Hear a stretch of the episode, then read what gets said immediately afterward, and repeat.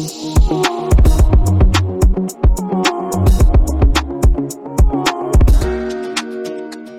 Buenos días, buenas tardes, buenas noches. Bienvenidos y bienvenidas a un episodio más de Mentalidades, cerrando temporada, ya casi penúltimo episodio, episodio número 29, aquí con Silvi, que está aquí a mi izquierda. Este es un formato diferente, pero ocurrieron unos altercados. Esta es como la trigésima vez que grabamos. pero la tercera la vencida. Intentamos grabar, sí, la tercera la vencida. Ya habíamos hablado algún, algunas cositas, pero te voy a preguntar de nuevo voy a pretender que no me lo habías preguntado. ¿Vas a actuar? Sí. Como si no. Sí. Silvia es actriz, cantante, presentadora, productora, eh, directora artística y un montón de cosas más. Sos cofundadora, ¿verdad? De Luciérnaga Producciones. Sí. Justo ahora te estaba comentando que Luciérnaga es como de lo mejor que le puede pasar a este país. A mí y al país, digamos, en cuestión de en cuestión de arte, pero te quiero preguntar de nuevo, bueno, actuando como si no te lo hubiera preguntado antes. ¿Quién es Silvia? ¿Qué más hace Silvia? A ver qué se te viene a la mente ahora. Sí, exacto, ya habiendo dicho. la vez pasada dijiste, se me viene a la mente insegura, pero ahora qué se te viene a la mente. bueno, eh, ¿quién es Silvia? Uy, de ahí, creo que soy alguien que, que, se ha atrevido como a soñar y que, que se ha lanzado jamás sola porque realmente he tenido mucho apoyo y un equipo, o sea, he estado rodeada de, personas maravillosas, pero sí, creo que, es, creo que soy alguien que, que, sueña, que sueña mucho y que, y que, bueno, a veces, a veces tengo así como la fuerza para salir y luchar por, por esos sueños. Y de ahí, a veces, como todos, como todes, sí. pues nos cuesta un poquito más, ¿verdad? Y ahí es donde viene mi, mi, respuesta, mi primera respuesta, que era la inseguridad, que creo que sí es algo, pues, bastante importante en, los artistas porque tendemos a, depender mucho de, de, nuestro cuerpo o nuestra voz o cuestiones muy personales para realizar nuestro trabajo. Entonces, eh, siempre existen esas inseguridades. Pero nada, parte de ser artista es poder superarlas y luchar por nuestros sueños, más bien. Entonces, sí. sí una combinación de los dos. Una combinación de los dos. Bueno, y contame cómo, cómo empezás en el arte. Desde muy pequeñita, en ballet, porque mis hermanas mayores bailaban ballet y son bastante mayores que yo. ¿Cuántos años te llevan? Diez, la mayor, diez años y la segunda ocho años. Sí, claro. Entonces yo iba a clases con ellas, las veía y naturalmente uno empieza como a seguir el mismo camino de, de las hermanas. Además, pequeñita me encantaba cantar pasaba cantando el himno nacional, dice mami. El cuando himno me nacional. O sea, cuando me enseñaron el himno nacional en la escuela, dice que nadie me podía callar y pasaba cantando el himno nacional todo el día. Sí. Eh, me acuerdo repetir las óperas que, que, escuchaba mi mamá sin saber lo que estaba diciendo, ni cómo cantarlas, ni nada. Yo las cantaba y yo decía, yo podría ser cantante de ópera. Y así, entonces creo que siempre estuve muy expuesta al, a las artes en, en, general. Mis papás son médicos, no son artistas, no fue como ese tipo de, de exposición que yo, pues, pienso darle ahora a mi bebé. Ajá. Sí, porque él no le va a quedar otra, va a tener que ir conmigo a los ensayos, ya lo hace, ¿verdad? Y va a estar rodeada de música y de arte. Entonces no fue exactamente así, pero sí siempre mucha sensibilidad. Mami nos ponía películas y nos leía libros. Y bueno, yo me llamo Silvia porque cuando mami estaba embarazada de mí pasó oyendo la música del ballet Silvia, porque le encantaba. Así que desde que estaba en la panza ya estuve expuesta a, a diferentes expresiones artísticas. Y con Eva también, siempre, siempre estuvo como expuesta, ¿verdad? ah, sí, Eva, mi bebé, desde que, desde que estaba en la panza le poníamos música, eh, Daniel, mi esposo le hacía como ritmos en la panza para que tuviera como estimulación. Estimulación, sí. Eh, de hecho, cuando llegó al mundo estábamos escuchando, eh, sonaba en el quirófano una canción de John Mayer. ¡Wow! Entonces a veces se la ponemos y le decimos que esa es la canción de ella. ¡Qué bueno! Y no, de todo. El otro día, eh, no, ¿cuándo fue? El otro día digo yo, hoy, es que hoy ha sido un día muy largo, pero hoy estaba en un ensayo de canto conmigo y ella estaba plácida, durmiendo, como si no estuviéramos ahí haciendo un escándalo. Y ella feliz. Sí, sí, todo eso la expone. Buenísimo.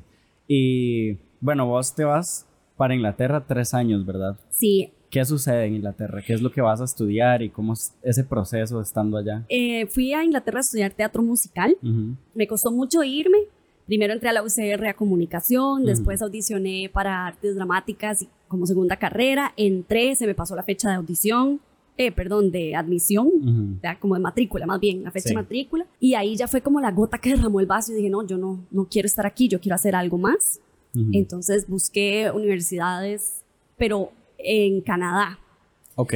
¿Por qué Canadá? Porque mi papá había sacado la especialidad ahí, tienen conocidos, mi hermana nació en Canadá, estaba en ese momento estudiando, sacando una maestría también en Canadá. Ok. Y pensé como, bueno, ahí voy a estar más cerca como de la familia. O sea, me daba un poquillo de miedo Sí. irme. Y me aceptaron en una universidad en Canadá que no estaba nada cerca, porque Canadá es enorme. Sí, es gigante. no estaba nada cerca de donde estaba mi Ujú. hermana. Y bueno, me fui allá un año y ese año lectivo, nueve meses, me Ujú. hizo darme cuenta que sí, que eso era lo que yo quería hacer, que lo quería hacer de manera profesional, porque no era realmente una universidad, era, eh, es un college Ujú.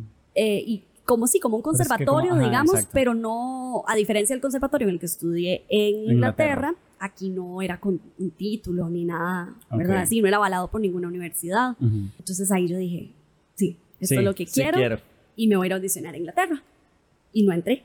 ¿No entraste? No entré. No, ¿cómo que no? No entré, tuve que devolverme, seguir Ah, entrenando, pero vos seguir preparando. sí, vos fuiste a audicionar allá. Fui a audicionar. Ah, no, Ujú. es que eso fue hace. Sí, es que ahorita uno está acostumbrado a todo, Todo audicionar, es todo virtual. virtual, pero ajá, fuiste no, a no, no, audicionar yo allá. Tenía que ir presencial. ¿Y, y, por qué no, ¿Y por qué no entraste? No, no te dijeron, nada más no te llamaron. Bueno, primero que solo fui a audicionar a dos universidades. Ok. Y mi única experiencia audicionando antes había sido la de Canadá y entré a la primera. Entonces yo creo que de alguna manera no fue inseguridad, fue Sí. todo lo contrario. Fue como, bueno, seguro sí, sí tengo lo que se necesita, Claro. ¿verdad? Pero es que una no se da cuenta, pero la industria ya es tan grande Ujú. que cada universidad audicionan unas 5 mil, 6 mil personas y Ujú. aceptan 60. Sí. Qué pues sí, yo no estaba preparada, no estaba preparada y volví, continué con mis clases de canto, me metí a trabajar para ahorrar, para volver a audicionar y también para intentarlo en más de dos universidades. Ajá.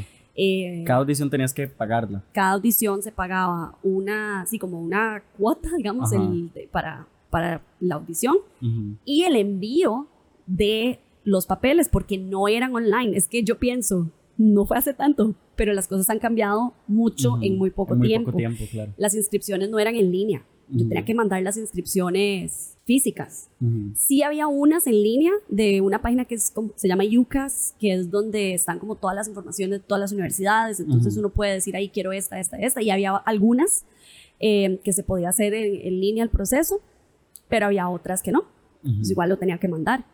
Otras que, que me aceptaban por video, tenía que mandar un disco. Un disco. Un disco Sí. con el video de audición.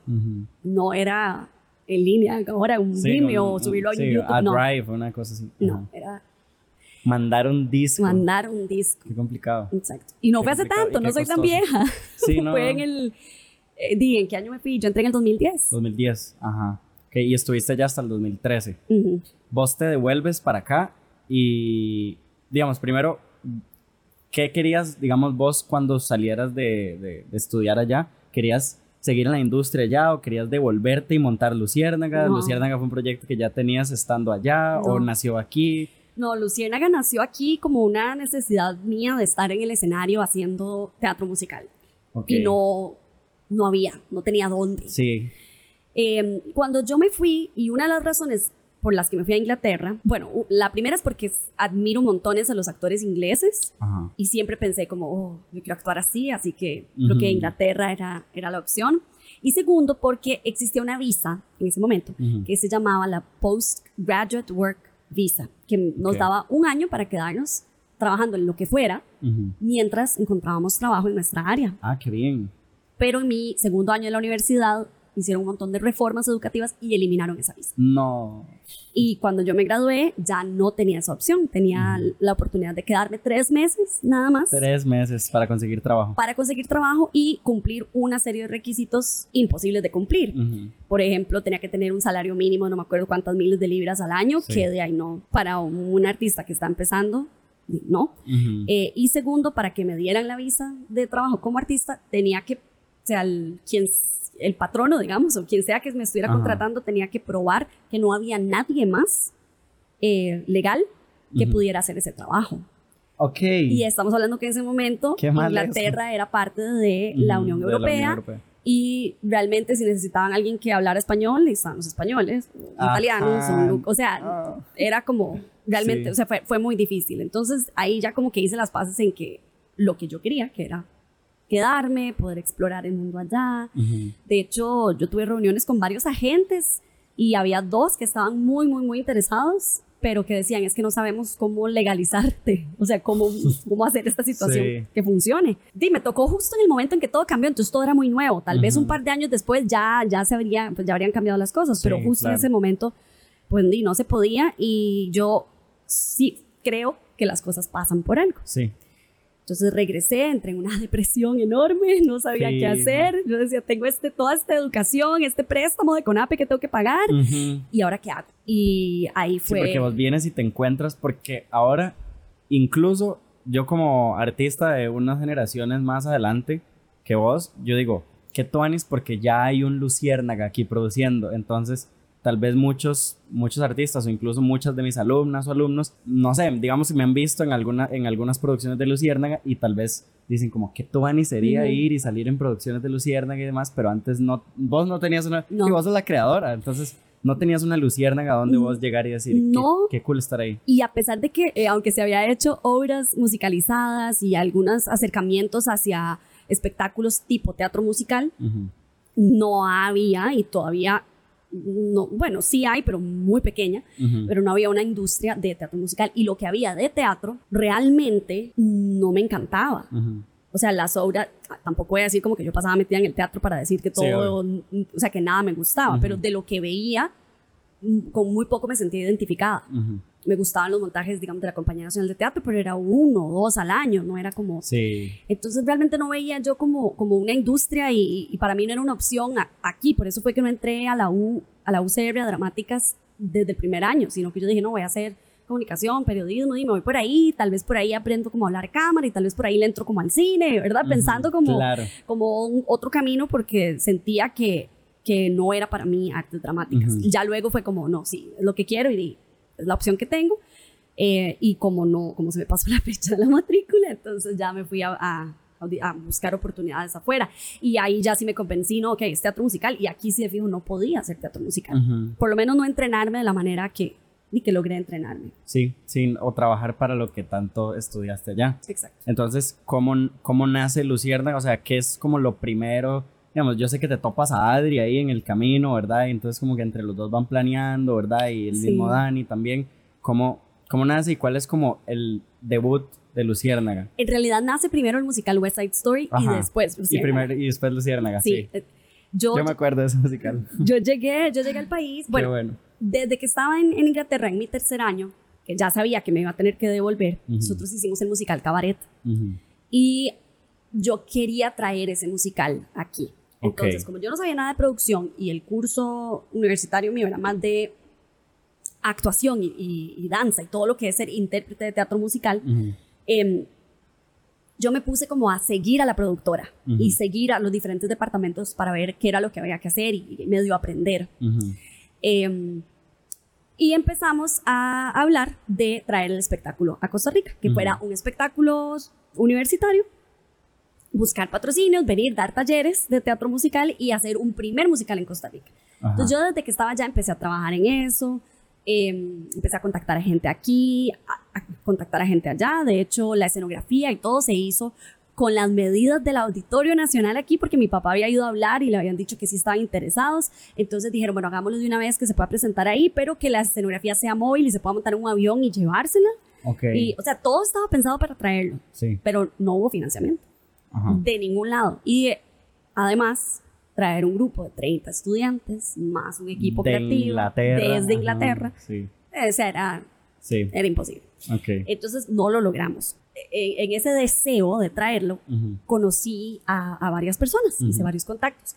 Entonces cuando volví, con la primera persona con la que me reuní fue con María Amalia Pendones, que había la sido... maestra María Amalia. Sí, que había sido profesora mía y siempre, ella es una persona maravillosa, que siempre me ha apoyado y ha apoyado a todas las personas que han estado bajo su tutela y, y los que no también los, apoyan, es, maravillosa.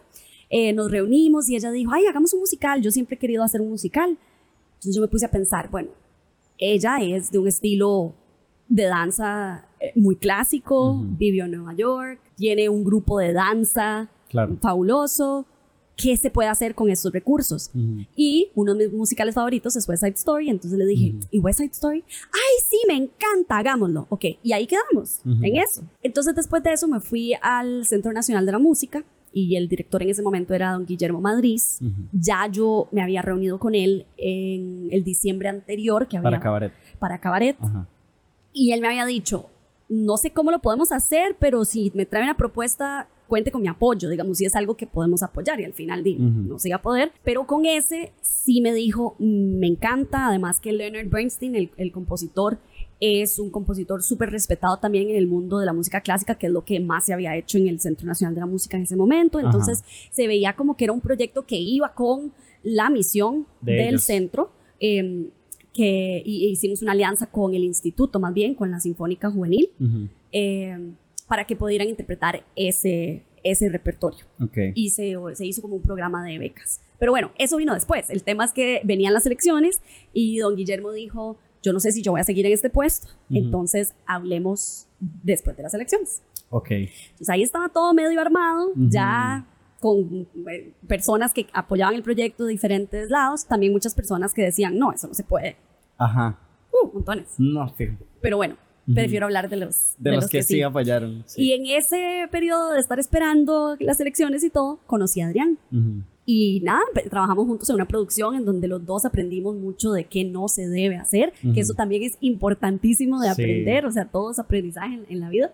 También aprendimos que sí se debe hacer. pero, em, y, pero sobre todo, aprendimos que trabajábamos bien juntos. A mí me encantó la manera de ser de él. Él era mi, mi jefe y yo no podía ir a una conferencia de prensa, o sea, tenía que irme temprano porque yo daba clases en un colegio. Entonces le dije, bueno, es que yo necesito salir de esta hora a esta hora. Y me dice, ok, ¿y cómo, cómo propone solucionarlo? Y a mí me encantó porque yo soy la clase de persona que no, no me gusta presentar un problema si no hay una solución. Ajá, que sí. Y dije, ¿este me piensa igual que yo? Y yo, bueno, qué dicha que me lo preguntas. Este, yo voy a llegar más temprano, voy a hacer tal, tal, tal, tal, a esa hora me voy, ya quedó todo listo y cuando regrese, al final todo salió bien. Y bueno, llevábamos como 15 días de conocernos, yo creo, y le dije, mira Adrián, estoy produciendo, bueno, quiero producir este musical y di, no sé, ¿quieres trabajar conmigo? Y dice Adri que él era como de no que perder, él también acaba de llegar de Argentina, y como de no que perder, sí. démosle. Ok, perfecto, tengo reunión con don Guillermo en la próxima semana, vas conmigo. Ya, y ahí empezamos a, a hacer de todo el asunto, aprendimos a hacer un presupuesto, eh, que el primer presupuesto era como una tercera parte de lo que realmente costó el espectáculo. Y bueno, para poder coproducir con el Estado necesitábamos una figura legal y ahí es donde vino Luciérnaga. Nace Luciérnaga, por eso. Por eso. Ok. Y digamos, en, Wet, en West Side Story, y también nos puedes hablar un poco de Chicago, ¿verdad? Que también fue una producción de, de Luciérnaga, ¿verdad? Sí. La segunda. La segunda producción súper super grande. La tercera, más La tercera. Monstruos, en la comedia musical, ah, que es un musical más chiquitito, fue entre West Side Story y Chicago. Y Chicago, ajá, que de hecho Chicago se presentó dos veces, ¿verdad? Una segunda temporada. Em, ¿Cómo fue el proceso, digamos, de castear a los artistas?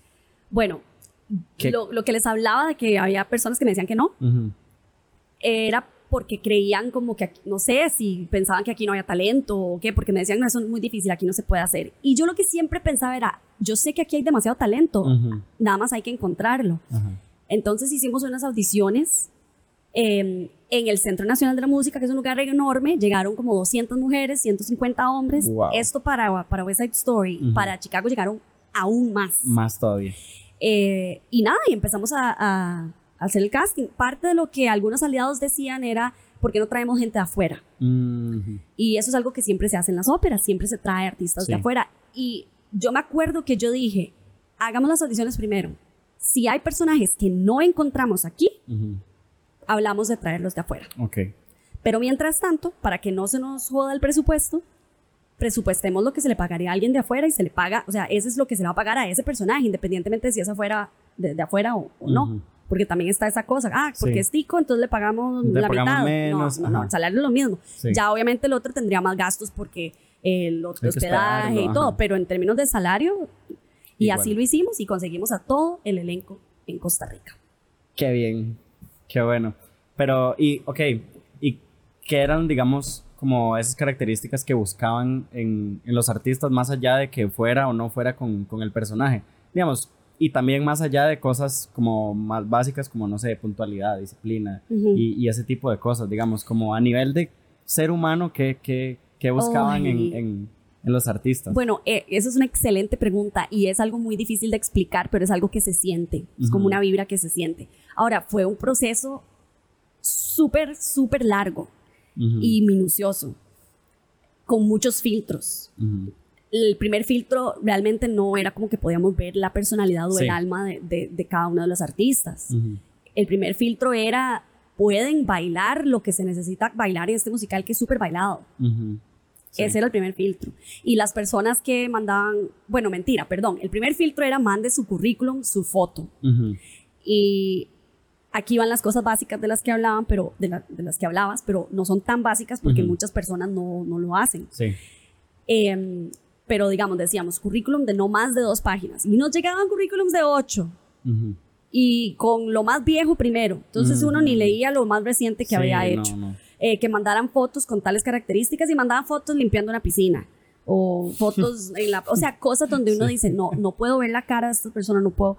Eh, y claro, ahí nos dimos cuenta que también aquí falta, en ese momento faltaba mucho ese conocimiento de industria, de profesionalización. Sí, exacto. A mí me pasó cuando yo llegué y dije, bueno, voy a mandar mi foto a todos los lugares de casting que encuentre.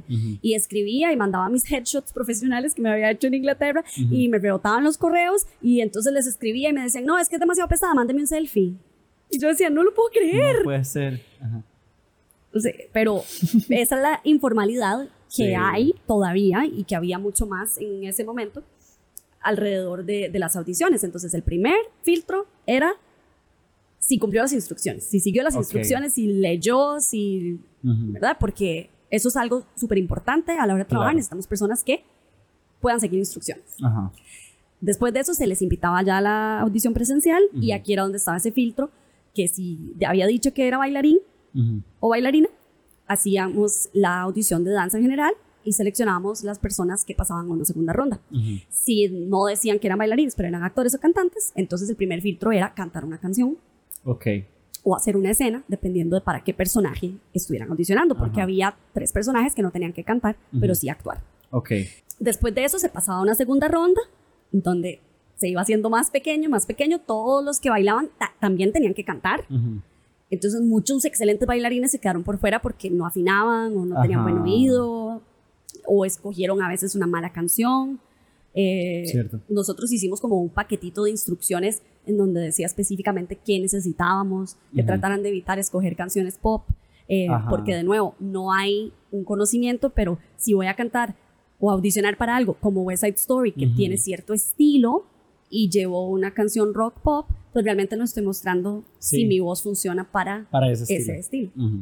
Entonces, bueno, ahí habíamos hecho como un paquetito de instrucciones y así fue. Y hasta que llegamos, quedamos como con unas 65 personas y lo que hicimos ahí se les llamó el preelenco, se les dio una tarjeta de descuentos y tenían descuentos en clases de canto, en gimnasios, en escuelas de baile, etcétera, para que se entrenaran.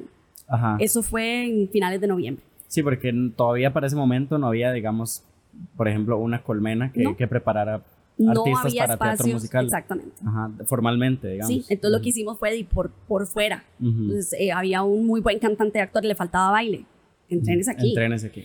¿verdad? Había otro que, que era muy bueno, pero se veía un poco mayor, digamos, por su fisicalidad y todo, se veía un poco mayor. Entonces le dijimos, siga trabajando en esto para, para ver si nos calza con él. Ir acomodando los perfiles. Exactamente. Entonces, eso fue en noviembre. personas. Sí, eso fue en noviembre como 60, 65 por ahí. Em, no, sí, como 50. Y en febrero hicimos talleres, tres semanas de talleres, una semana de talleres de canto, una semana de baile y una semana de actuación en dos horarios distintos, en la mañana y en la noche, para poder acomodar que todo el mundo fuera. Un proceso completamente formativo. Y durante esas tres semanas se hizo ya la selección final de 25 artistas para hacer parte del primer musical de Broadway en Costa Rica. El proceso de Chicago también fue muy formativo. Trajimos a un artista de Nueva York que enseñara el estilo Fosse, que es el estilo coreográfico específico de Chicago. Em, y se les dio el taller a, de nuevo, un preelenco, es decir, el doble de la cantidad de personas que al final íbamos a necesitar, porque para nosotros es muy importante que ese conocimiento se quede aquí y que vaya creciendo ¿verdad? No sirve solo como, no, solo nuestro elenco. al, contrario, o sea, vamos formando, porque, como vos decías, en ese momento además no existía la colmena. Eh, y aún ahora que existe la colmena, muchos artistas no tienen la facilidad de ir a estos espacios, pero podrían, si ya tienen las herramientas, acomodar, como lo haces vos, digamos, con su horario de voy a danza, voy a canto y voy a actuación. Aunque no esté llevando clases específicas de teatro musical, tal vez ya tengo las herramientas para poder ser un artista integral. Ajá, exactamente, que eso es, es mucho lo que se ha venido como expandiendo, ¿verdad? A raíz también de la colmena. ¿Cómo nace la colmena? La colmena nace después de West Side Story, que vemos que hay una gran necesidad de formación y un montón de jóvenes porque yo fui a dar muchos talleres a, colegios y empecé a ver un montón de jóvenes que no habían ido a las audiciones de West Side Story porque no estaban en ese nivel en donde podían bailar, pero que tenían demasiado interés de eventualmente estar en un musical, en la edad perfecta para empezar a entrenarse. Y ahí nació La Colmena, con profesionales que ya habían trabajado en West Side Story con nosotros. Ajá. Sí, con Miguel. Con Miguel, con Brian, con Jera se incorporó después. Jera se incorporó después. Eh, con Rebe, con Winston, con, o sea, con artistas que habían trabajado ¿Y con nosotros. ¿Y qué se siente, Sil, ver tus exalumnos, exalumnas ahora protagonizando eh, obras de teatro musical o incluso, no sé, una Raquel que está igual en el extranjero estudiando y ver cómo, cómo se ha ido expandiendo esto y cómo se ha ido profesionalizando y que, por ejemplo, pues de la colmena ya han salido personas tan talentosas y artistas tan completos como en la misma Raquel, Nico, eh, no sé, se me viene a la mente, ¿qué más? Eh, Alex y Frank y ellos que estuvieron ahí, ¿verdad? También recibiendo clases y todo. ¿Qué, ¿qué puedes sentir vos? Es demasiado gratificante. Que no era, que no era, porque muchas veces, di, no sé, vos te vas para allá, para Inglaterra y tienes este sueño de explorar allá el mundo por ese lado y te vienes para acá mm. y luego como que las cosas van sucediendo por una serie de eventualidades, no sé si el destino como lo quieran ver, ¿verdad? Y pues como todo va cambiando, incluso ahora ha ido cambiando a tal punto en el que diga, ahorita estás como, como jurado de, de uno, de uno de los programas de Teletica Formatos, ¿verdad? Que sí, de jurado invitado. De jurado He estado en algunas ocasiones. Ajá, de jurado y, pero, Y siempre soy la profesora de interpretación. Ajá, también fuiste la profesora de interpretación de Nación Estrella. Sí, ese es el segundo formato en que soy profesora de interpretación. Y yo no me imaginaba una carrera de enseñanza. Inclusive, cuando yo me, ya estaba haciendo planes para venirme, una profesora de canto en Inglaterra me preguntó que qué iba a venir a hacer aquí. Yo le dije, y no sé, lo único que se me ocurre es enseñar, porque allá no hay industria. ¿Y cuál es como tu visión a largo, o sea, como a largo plazo? ¿A dónde, a dónde te gustaría verte? ¿A vos o...? Sí, no, primero a vos. Como... Vieras que... Eh, vos ponele los años, que vos me digas de aquí a cinco años, de aquí a diez años. Yo he aprendido que hay que tener ese tipo de metas, ¿verdad? De cada cinco, o sea, no sé, en cinco años, en diez años, pero hay que ser flexible, porque yo hace diez años, cuando me fui a estudiar, jamás me imaginé ni tenía la meta de tener luciérnaga, ni de tener la colmena, ni de hacer las cosas que estoy haciendo ahora, ni siquiera me pasaron por la cabeza. Y creo que si yo me hubiera como quedado muy, muy, como ceñida en cumplir, no, la que yo dije en cinco años voy a hacer, no habría hecho las cosas que he hecho no van a salir las oportunidades que me han salido ahora. Ok. Entonces, con eso en mente, obviamente planeo y sí soy ambiciosa. Claro.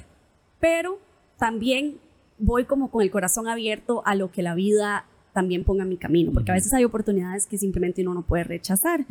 Eh, ahora estoy ensayando para el primer musical de la Compañía Nacional de Teatro eh, y la audición la hice el día después que me dieron de alta por el nacimiento de Eva, que fue cesárea y yo, y, al día siguiente tenía que ir a bailar, tenía que ir a cantar y tenía que ir todo. Qué increíble. Y el doctor me dijo, ya, ya, ya puede hacer ejercicio. Qué dicha, porque mañana tengo una audición y tengo que bailar. Ajá. Y no podía desaprovechar esa oportunidad. En Nación Estrella también me, me, pidieron que empezara a trabajar en el 19 de abril y yo no sabía cuándo iban a ser Eva y bueno, al final todo se acomodó y entré a trabajar el día que Eva cumplió un mes de nacida. Y ahora que es cuando más tiempo necesito, digamos, tener, es cuando más ocupada estoy. Sí. Eh, y pero bueno, así es la vida y así es la vida de artista sobre todo. Entonces sí, sí tengo metas. Eh, veo a Luciérnaga crecer porque realmente hemos estado un poquito apagados en estos años de pandemia que han sido años muy difíciles para los artistas, pero ya estamos agarrando otra vez impulso y energía. Claro. Entonces veo a Luciérnaga seguir creciendo como una gran eh, productora de de artes. De artes, sí. Eh, ya se va a sacar, el, ya casi sale un documental que es producido por Jimena Cortés, que es nuestra otra socia de Luciérnaga, y que es, que es un, un, documental pues, en el que Luciérnaga tuvo cierta participación. También viene un cortometraje de Adrián. Entonces estamos entrando al mundo del audiovisual.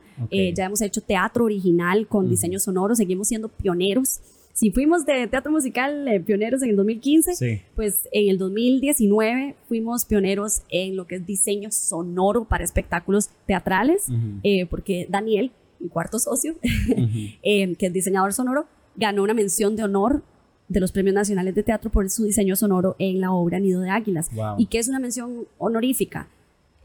pues que le reconocieron su trabajo, pero que no existe, su, no existe la categoría. Porque no existe la categoría de diseño sonoro en los premios nacionales. Sí eso es, eso seguir abriendo camino, ¿verdad?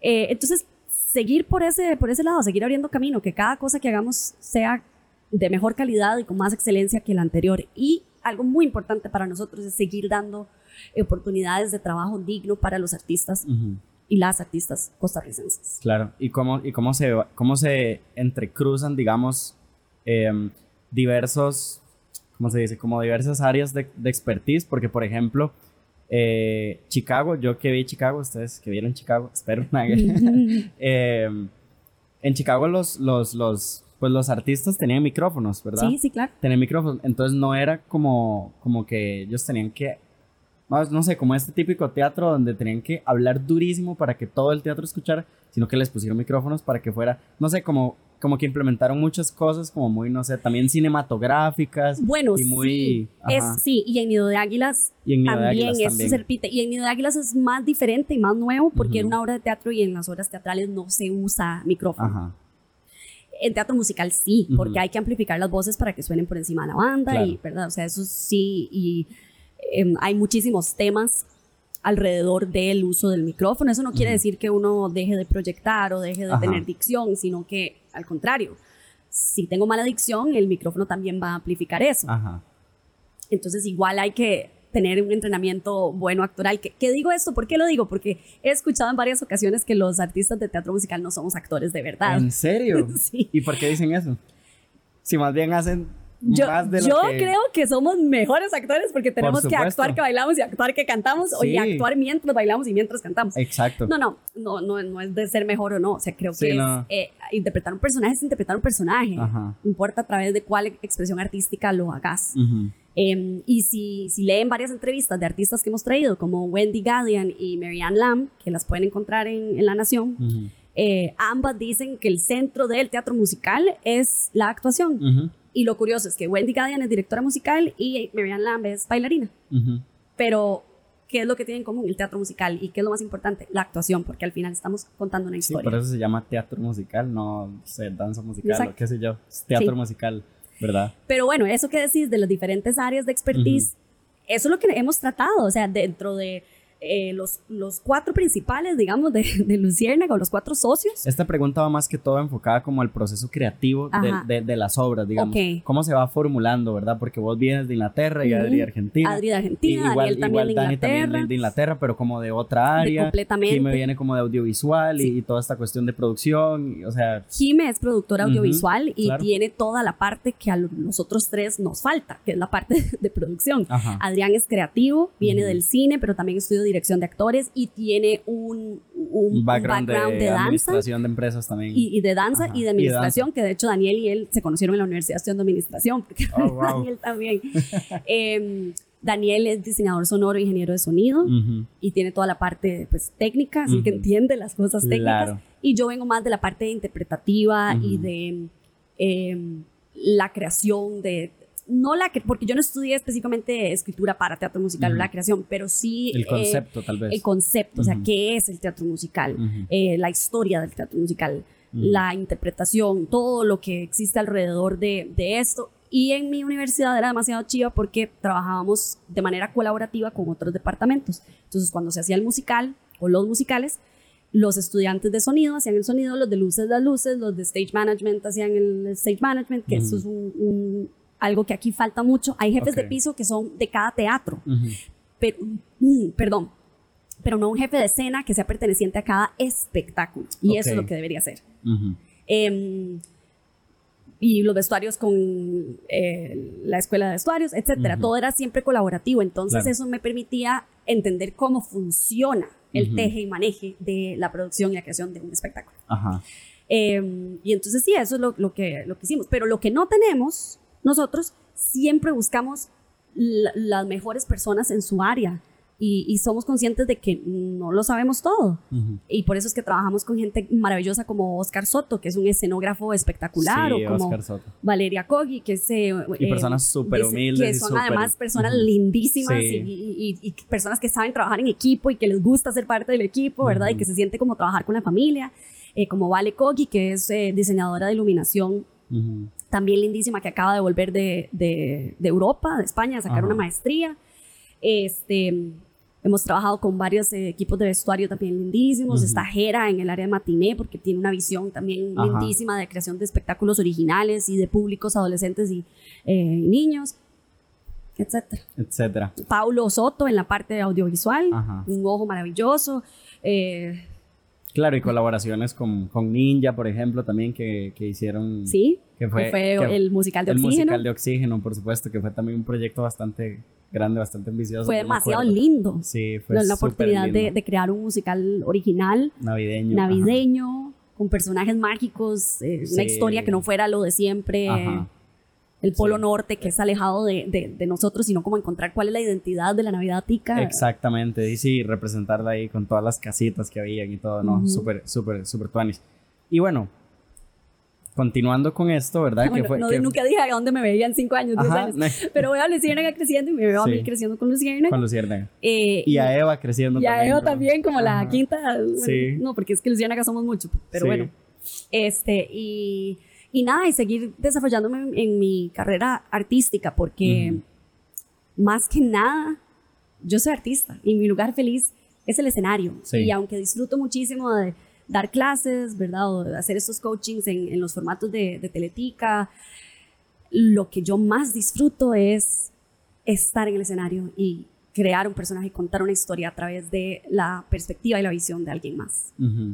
Y bueno, también lo que te iba, lo que te iba decir, digamos, continuando con esto de, de, de, Oxígeno, ¿verdad? Donde yo fui parte y he sido parte de varias, de varias, este, trabajos con Luciérnaga y por eso lo puedo decir desde mi perspectiva eh, y como he visto de otros compañeros también y lo he hablado con, con algunos, es el increíble y el excelente trato que se le tienen a los artistas de parte de Luciérnaga. Que eso no pasa en muchos otros lugares, no voy a decir casi en ningún lado, pero digamos donde, donde uno se siente más agradecido de trabajar es con Luciérnaga. Y no te lo digo porque seas vos, como te digo, lo he hablado con muchos otros compañeros eh, que, no, que no son parte de, de, Luciérnaga, digamos, no son socios ni nada. Y, y es eso, es ese, ese trato, digamos, que se le da al artista porque, porque digamos, a ver, ¿Cómo formula la pregunta? Sí, yo, hace la pregunta, sin ¿Cómo formula la pregunta? ¿Por qué crees que eso, que eso no sucede? O sea, que, que, los mismos artistas no... Eso es una excelente pregunta, porque yo lo que iba a decir es que el luciérnaga eso es, parte, o sea, es parte de nuestra identidad y es nuestros valores más importantes es el trabajo digno y el respeto al artista. Y creo que es porque todos los que somos parte somos artistas y lo que lo único que hacemos es un reflejo de lo que nosotros nos gustaría de cómo a nosotros nos gustaría ser tratados y respetados.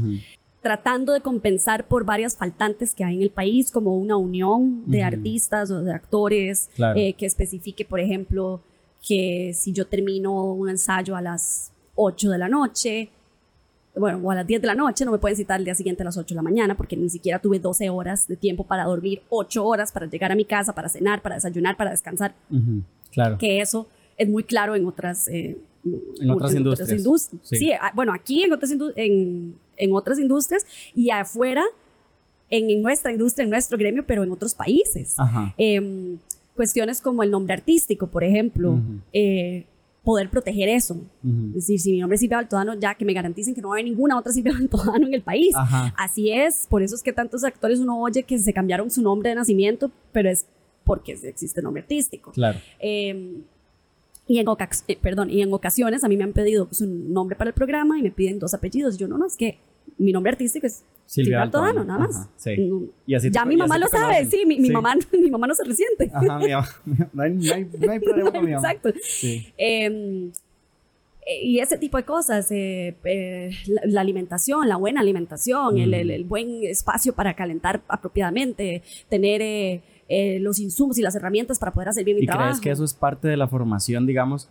Porque yo he aprendido esas cosas, lo, o sea, lo he aprendido con ustedes, donde yo digo, bueno, en cosas tan simples como shows de academia, donde a mí me toca hacer, que llevo este grupo de chicas, ¿verdad? Y les llevo esta coreografía y demás pues el asegurarse de que, de que, pues, de que tengan su maquillista, de que tengan su camerino y demás, ¿verdad? Y uno pelearse con, con los, con los, los directores de la academia, ¿verdad? Exactamente, para que las chicas también y los chicos en, pues este, tengan un buen trato, ¿verdad? Porque yo digo, sí, claro, así como a mí me ha tratado Luciérnaga, así me encantaría que pues sea como universal esta vara, ¿verdad?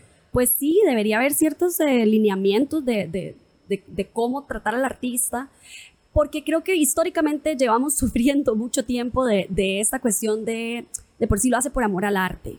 O voy con el que me cobre más barato. El otro día vi una historieta que, que publicaron que era era como dos señores diciendo, uy, pesqué otro artista y entonces le dan una, una, un trabajo, le piden, le exigen demasiadas cosas, luego le pagan una monedita y le dicen, pero no se lo gaste todo. Y después tiene que pagar la caja, eh, el IVA, eh, los impuestos, eh, sus insumos, todo lo que necesitó para hacer su trabajo, todo su entrenamiento, y no le queda nada, y entonces lo vuelven a echar al agua, al mar, para que lo pesque alguien más, porque ya esa persona no, no pudo surgir, y no pudo. Y yo lo vi y yo dije, bueno, gracias a Dios esa no es mi realidad. Sí. Pero es la realidad de muchos, artistas, porque muchas veces eh, sí, es como, bueno, vale que lo hacemos en el arte. No, lo que tengo es eso, tómelo, déjelo. Y creo que muchas veces... Si no lo toma usted, va a haber alguien más, exactamente. Y muchas veces nos cuesta decir, no, no lo voy a tomar porque perdemos oportunidades, porque necesitamos la plata, etcétera. Y nosotros, como Luciérnaga, nunca queremos poner a los artistas en esa posición. Sino que más bien viene de un lugar de respeto. Nosotros sabemos cuánto vale el trabajo de un artista y estamos conscientes que la mayoría del tiempo no podemos pagar lo que vale. Porque en este país y siempre se disculpa. a mí me da mucha risa también eso. O sea, no me da risa, sino como que, como que me causa como, como cariño al proyecto, digamos, porque yo digo, siempre incluso se disculpa que yo digo, o sea, como uno está acostumbrado a otras cosas, ¿verdad? Eh, y pues el presupuesto que, que le dan a uno, a mí me parece bien casi todas las veces. Y aún así usted dice, sabemos que, y yo, bueno, qué lindo, qué lindo, qué lindo que valoren tanto al punto de decir, nos encantaría pagar más o nos encantaría, no sé, eh, pagarles el día siguiente, pero muchas veces no se puede, ¿verdad? Y siempre están ahí súper atentos y esas cosas como que uno las agradece demasiado y esto me, me, gusta visibilizarlo aquí en el podcast, que lo escuchan muchos artistas también, no solo bailarines, cantantes y, y demás, porque es, o sea, es también importante ver que hay proyectos como Luciana que están haciendo las cosas bien cuidando esos pequeños detalles, ¿verdad? Hasta la salud mental del, del, del artista, ¿verdad? Muchas gracias. Es, es, muy, muy, muy importante. Verás cómo te agradezco que, que, digas eso, porque sí ha sido algo... A ver, como empresa, de lo que sería mejor, llamarle así, digamos, es pagarle menos al artista y dejarnos más plata a nosotros para poder tener plata para, para producir, para seguir produciendo. Sí. Y eso es lo que hace un, un buen negocio.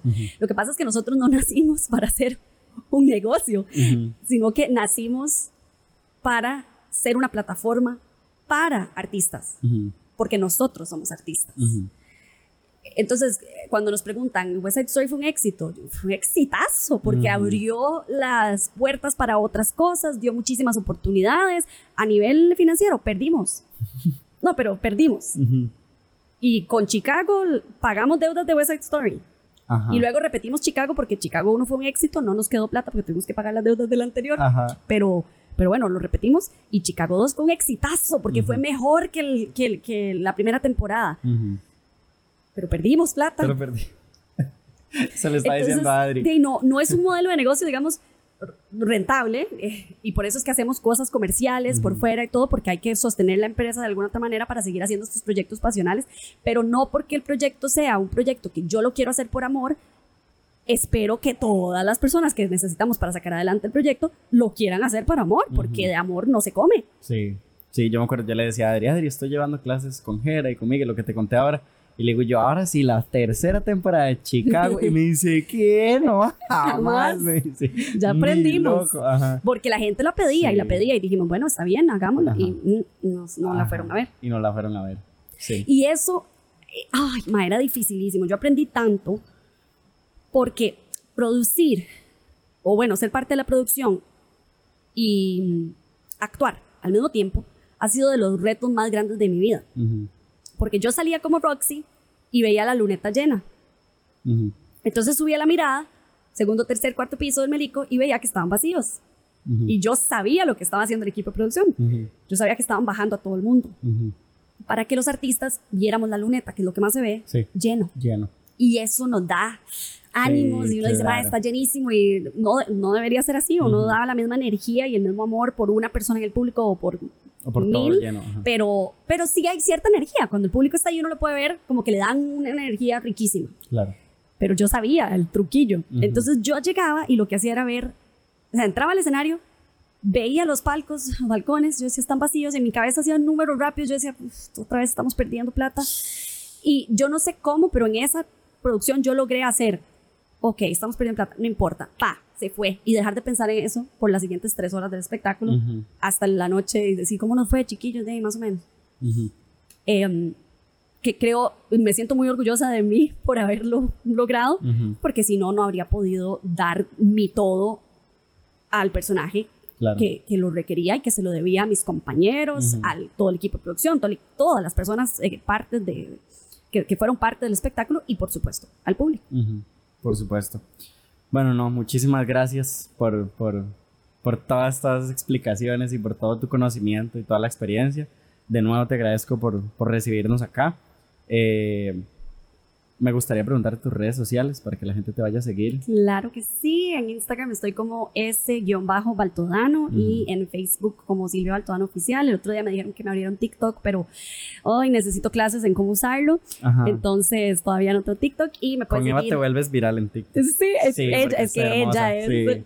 Y pueden seguir también mi canal de YouTube que es Silvia Baltodano. Silvia Baltodano. Y las de... Y las de Luciérnaga y son. Luciérnaga Prod en todo lado. Luciérnaga Prot. Sí, bueno, en YouTube Luciérnaga Producciones, de ahí vamos a salir. Eh, sí, Luciérnaga Prod y La Colmena Arte en Comunidad. Arte en comunidad. En Instagram creo que es La Colmena CR o La Colmena-CR, porque ahí nos pasó una cosa que no hagan esto. Yo no sé si esto ya lo arreglaron, pero cuando tienen a muchas personas en una cuenta se la bloquean Ajá. y nos la bloquearon y nunca la pudimos recuperar, entonces tuvimos que abrir otra. Otra cuenta. Sí, yo, sí, yo. Entonces sigan a la que tiene más seguidores a la que La tiene más seguidores. Ah, ok, ok, perfecto. Esa es la oficial. Bueno, vayan a seguir a Silvia, a La Colmena, a, a Luciérnaga. Y bueno, nada, muchísimas gracias si llegaron acá hasta este punto del episodio. Les mandamos un fuerte abrazo. Como si llegaron, que no Si- fuera interesante. Si llegaron hasta acá. Es- sí, bueno, vieras que el 50% de las personas se van como ahí se, se van yendo y después lo Mm. retoman y así, ¿verdad? Porque como el episodio dura mucho, Ajá. entonces, bueno, si llegaron hasta acá de una sola tirada, digamos. Ajá, ok. Pues, digámoslo así. este, nada, les les agradecemos mucho y les mandamos un fuerte abrazo. Nos vemos en el próximo episodio. Chao. Gracias.